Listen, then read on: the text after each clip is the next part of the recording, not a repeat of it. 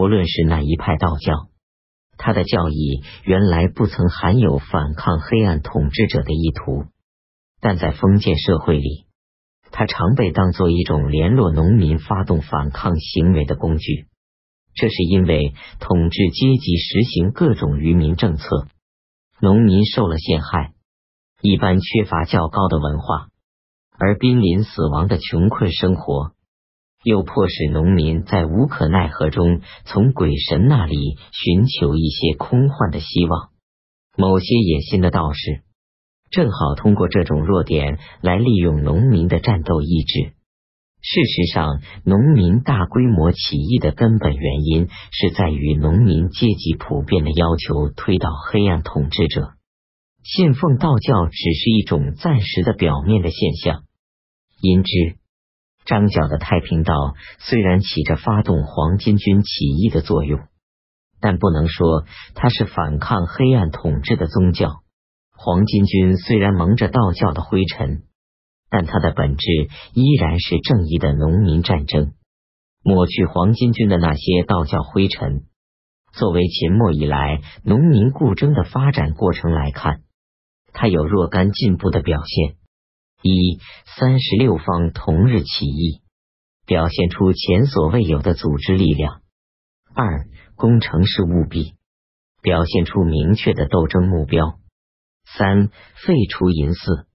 表现出统一的精神。曹操曾在济南禁绝见血鬼神的祭祀，单是城阳景王庙就毁去六百余所。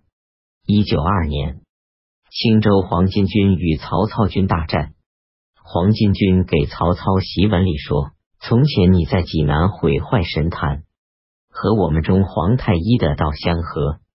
你似乎是个懂道的人，道教崇奉多神。”不可能有毁坏神坛的主张。这里所称中皇太一，显然是废斥诸神，独尊一神，与道教拜多神的教义不合，足见太平道为了发动农民，不得不接受农民的要求，敛钱祭祀鬼神，是地主剥削农民的一个手段。农民感到痛苦，但更重要的意义在于反映出农民要求政治统一。添加一些主张，这就是其中偶然被史书保存的一条。黄巾军的基础起初是大量穷苦农民和流民，后来加入了在务必里受尽苦难的屠夫和奴隶，他们扶老携幼，全家从军，队伍非常庞大。统治阶级污称为蚁贼，但也说明黄巾军声势的浩大。他们战斗精神虽然极高，作战的困难却是很多的。黄巾军仓促起义以后，汉灵帝大赦党人，和缓统治阶级内部的矛盾，整个统治阶级都发动起来。以大豪强出身的黄甫松、儒生出身的卢植、小豪强出身的朱俊为首，率领大批土党董卓、曹操、刘备。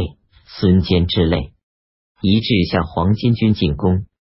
经过几次大战，是年仲冬，张角兄弟终于被黄甫松等血腥统治者杀死。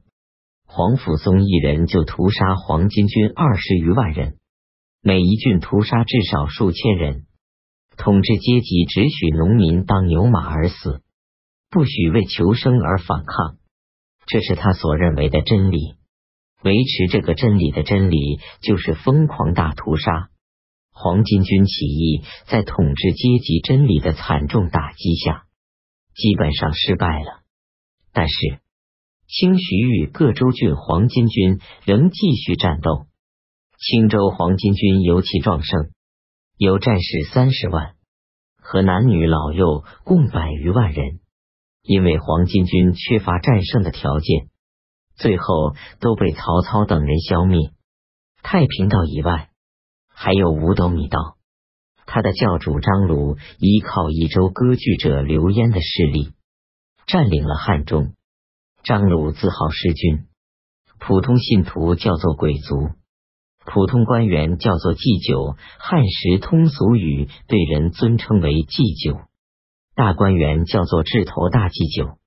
这些本是道教内部的称号，占领汉中后沿用不改。张鲁既然取得了统治权，必须在教义外添加《三国志注》称为曾氏一些新的办法。他在大陆上设立义舍，行人住宿处备有一米一肉，让行路人无偿取用。民有小过，罚修路一百步，人犯罪原谅三次。不改正才行刑。春夏禁止杀生物，又禁酿酒，祭酒管理民事，不用太守、县令等名号。东汉后期，破产农民大批流亡，路上颠沛流离，痛苦是说不尽的。朝廷刑法残酷，富贵人家奢侈浪费，官吏贪暴，官即是柴虎强盗的别号。这些都是人民最憎恨的事物。张鲁添加的新办法，多少有合于人民的要求。张鲁在汉中将近三十年，汉中成为当时最平静的地区，关中市民逃来避难，前后达数万家。二一五年，曹操攻汉中，张鲁自动投降，曹操代以克礼，封为万户侯。此后，五斗米道主要在统治阶级中流传，被看作道教的正统。张角太平道在民间秘密流传，农民起义的发动者经常用它或和它同类的叫做联络的工具。黄巾军败后，河北农民纷纷起义，各部名号有黑山，山在河南浚县西北，首领张牛角、黄龙。白波、左孝、郭大贤、于低根、低音低低首领姓于，是个大胡子、青牛角。张白旗首领骑白马，刘石、左资、丈八、平汉、大红、司隶袁成、雷公首领是个大嗓子，浮云、飞燕首领楚燕脚手轻快，白雀、杨凤、余独、五路、李大木。白绕、木固、苦求，以及少数族起义军四营：屠各、雁门、乌桓。大部有二三万人，小部有六七千，攻击周郡城和务必，声势浩大。飞燕即张牛角做首领，改姓张，联络各部，众至百万，通称为黑山。后来，黑山与袁绍大战数次，各部陆续被袁绍消灭。张燕降曹操，黄巾军、黑山军都被统治阶级战败了，但黑暗的东汉朝廷也被他们推倒了。